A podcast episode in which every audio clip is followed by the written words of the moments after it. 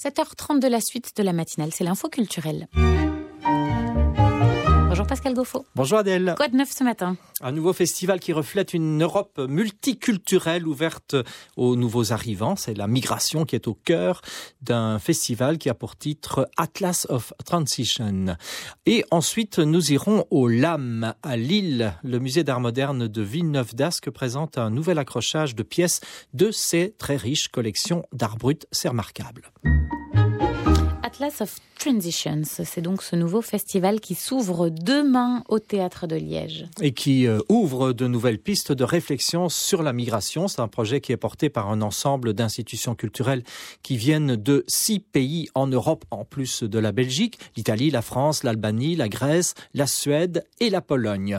Et ce festival, en fait, vise à créer du lien, à rassembler des citoyens européens et des nouveaux arrivants autour de spectacles, de débats, avec une programmation qui compte six spectacles et une exposition qui sont donc autant de regards sur la migration aujourd'hui. Et euh, le spectacle qui ouvrira le festival s'intitule Hierarchy of Needs. Hierarchy of Needs, la hiérarchie ou plutôt la pyramide des besoins. C'est un spectacle qui a été créé en Suède.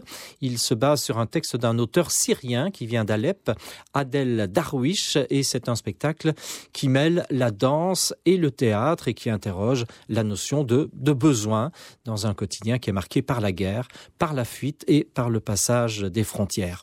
François Caudron a rencontré Serge Rangoni, qui est le directeur du théâtre de Liège. Dans nos partenaires, le théâtre Bacca de Göteborg, euh, dirigé par d'ailleurs un metteur en scène vraiment important, Mathias Anderson, il a eu euh, contact avec un jeune Syrien qui s'appelle Aldel Darwish, qui venait d'arriver, est arrivé il y a cinq ans en Suède, à Göteborg et qui avait envie de faire du théâtre.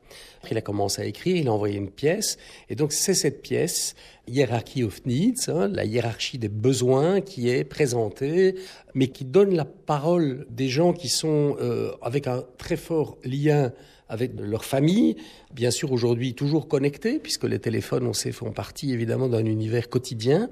Et donc, on est dans un endroit et en même temps, on est connecté avec un autre.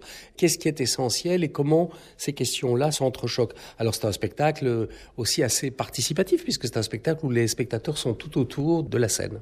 Cette réalité, la réalité de la migration qui est abordée à travers la danse urbaine? Oui, elle est abordée avec euh, Adèle Darwish, qui est maintenant un, un acteur, puisqu'il a fait l'école de théâtre, et sur scène, avec d'autres acteurs et actrices, et aussi évidemment avec des performeurs de hip-hop euh, qui viennent exprimer cette question euh, urbaine sur le plateau. Le spectacle Hierarchy of Needs sera présenté demain soir à 20h et mercredi à 21h au Théâtre de Liège dans le cadre du festival Atlas of Transition. Oui, à remarquer que c'est un spectacle donné en suédois et surtitré en français. Ce festival Atlas of Transitions, donc euh, c'est jusqu'au 14 mars au Théâtre de Liège, à la Cité Miroir à Liège et également à Beaux-Arts à Bruxelles.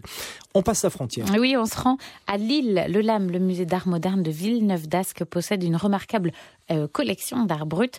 Une exposition permanente permet de juger de l'importance de la collection. Oui, c'est le plus grand ensemble public d'art brut en France. 7000 œuvres, dont la moitié, en fait, provient d'une d'une collection, La Racine, qui a été euh, donnée au musée. L'art brut, on peut le rappeler, c'est une appellation que l'on doit à Jean Dubuffet, qui collectionnait ces expressions euh, artistique euh, euh, spontanée, sauvage, médiumnique également, tout, cet art que l'on appelle ou que l'on présente souvent comme l'art des fous et des marginaux, eh bien cet art n'est pas un ensemble clos, il y a encore des recherches et des découvertes qui se font de nos jours. Savine Faupin, c'est la conservatrice des collections art brut au LAM. Oui, bien sûr. Par exemple, là, dans l'accrochage, on présente des dessins de Jim Kaliski, relativement peu connu, on va dire, qui est quelqu'un qui, euh, à Bruxelles, euh, a vécu son enfance euh, pendant la guerre, enfant juif caché, et des années après, il va raconter raconter son histoire sous forme de petites bandes dessinées.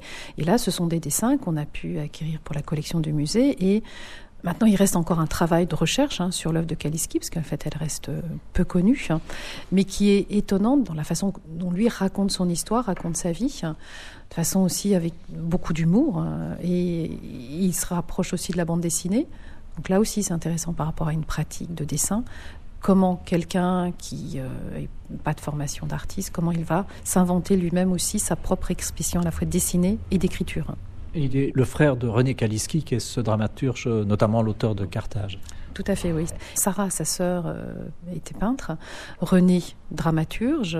Et lui, il était cordonnier. Donc il s'est vraiment encouragé aussi par ses frères et sœurs, et Sarah en particulier, qu'à un moment donné, il a commencé à exprimer, à raconter des choses. Mais dans sa façon à lui, totalement. Il est dans sa propre histoire, mais qui se relie aussi à l'histoire de ses frères et sœurs euh, et son ancrage bruxellois. Les dessins de Jim Kaliski, le frère donc de l'écrivain René Kaliski, ces dessins sont entrés donc dans les collections de l'art brut au LAM, au musée d'art moderne de Villeneuve d'Ascq, un jet de pierre de Lille, et les œuvres figurent dans le nouvel accrochage que propose le musée. Une belle visite en perspective. On referme l'info culturelle? Oui. On vous attend pour la revue de presse à 8h20.